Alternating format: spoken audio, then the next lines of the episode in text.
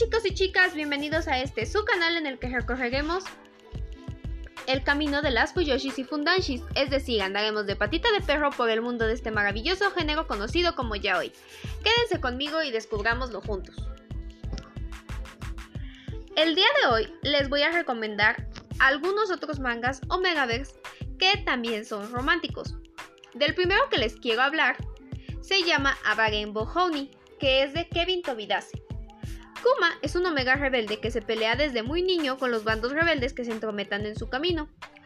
Nunca ha tenido su primer celo.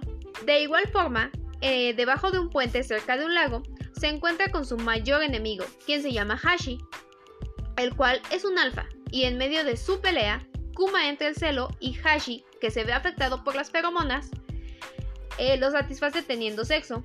Al final, sellando con una mordida en su cuello, Kuma es suyo. ¿Qué pasará después?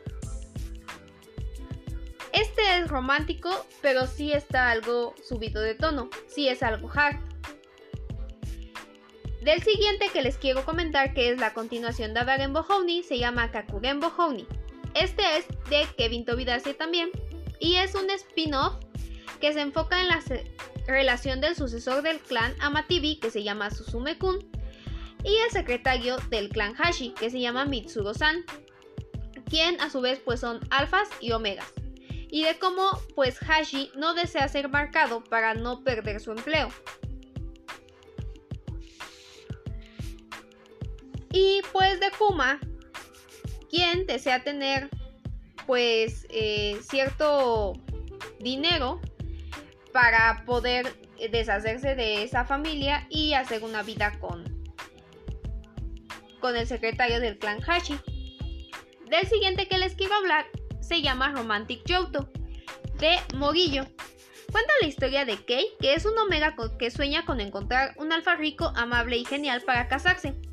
Pero los sentimientos de Kei cambian y tiene que hacer una difícil decisión entre si tener una vida perfecta con su alfa soñado o seguir su corazón y quedarse con un beta.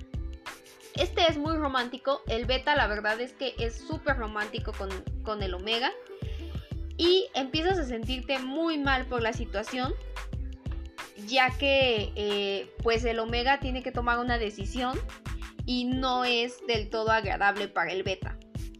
Pero es muy romántico y el final es, feliz. Del siguiente que les quiero hablar se llama Kuruinako no Waboku no Ban de Kusabi Kege. Eh, esta cuenta la historia de Takaba Keisuke, que es un alfa que odia a los omegas. ¿Por qué? Porque tuvo eh, una difícil infancia en la cual eh, su madre era un omega y él tuvo que pues verla perder el control.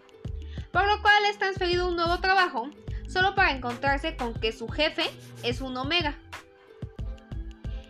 La verdad es que este, este manga también es muy romántico y también muestra que pues los prejuicios se pueden romper. El siguiente que les quiero hablar se llama Oboreru Omega. Eh, no Hamarasekai de Fujita K. Esta cuenta la historia de Hirose, que es un alfa, que es un perdedor completo, que es todo lo contrario a lo que tendrían que ser los alfas, y Misono Yu, que es un omega muy engreído. Pero cuando llega el celo de Misono, eh, este pierde la razón por completo, además de que los dos pertenecen al club de natación de la escuela, por lo que él entra en celo en una práctica de natación y Hirose lo esconde.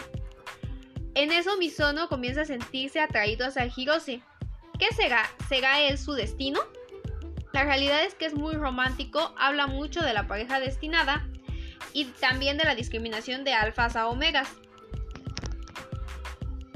Y del último que les quiero hablar se llama Embarazado en una escuela de chicos de Wotaru Masoumi. Eh, este cuenta la historia de que en Japón algunos hombres pues ya son capaces de quedar embarazados debido a un proyecto para aumentar la natalidad. Y Komi Kazuke está en una situación muy irregular cuando descubre que uno de estos hombres embarazados es él. Intenta mantenerlo en secreto, pero pues su amigo de la infancia que se llama Kurobone Shiharu lo descubre. Shiharu no puede evitar poner las manos encima de su amigo y a pesar de la resistencia, pues el cuerpo de Kazuki no lo escucha. Después te das cuenta de que a Shiharu le gustaba Kazuki desde que eran niños. Y pues eh, él trata, pues a lo mejor no fue la mejor forma de demostrarle su amor, pero trata de, de ser romántico con él después de eso. Hasta aquí el podcast de Patita de Perro. No olviden seguirme para más mangas y recomendaciones de Omegaverse. Adiós.